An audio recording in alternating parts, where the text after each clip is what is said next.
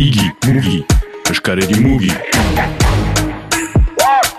puntu eus. Bada puntu com, bada puntu org, bada puntu net, eta bada puntu eus. Zer da puntu eus? Puntu eus da, aipatu dituzun hoien gauza bera, interneteko domeinu bat, lehen mailako domeinu bat, baino kasu honetan euskal kultura eta hizkuntza adierazten dituena interneten. Eh? Azkenean da, gure hizkuntza eta kultura ordezkatzen duen domeinua interneten. Hoietako bakoitzak badu esan nahi bat, puntu kome komertzial du izena, puntu not netek sarea, ba, puntu eusek euskara eta euskal kultura. Puntu eus webgune bat sortzen duzunean, guztiz uh, zure webgune euskeraz izan behar da?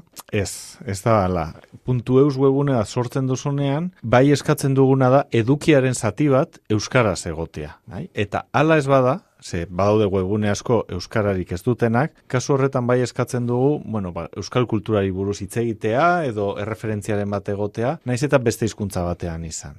Egon behar da loturaren bat webgune hori eta euskararen artean nolabait. E, dela, ba, eduki euskaraz daola, eta dela bestela, edukian euskarari buruz hitz egiten delako, baino, baino ez da ezinbestekoa euskara erabateko izatea. Puntu eus fundazioa. Bai, puntu eus kudeatzen duen erakundea puntu eus fundazioa da, fundazio pribatua da, irabazi asmorik gabeko erakunde da, fundazio bezala, baino e, fundazio honetan elkartzen dira euskal kultura, teknologia eta e, antzeko eremuetako erakundeak. Eh? Euskal Herriko hainbat eta hainbat erakunde.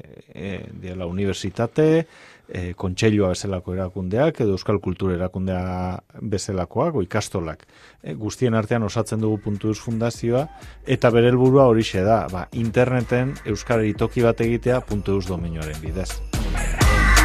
Igi, mugi, eskareri mugi.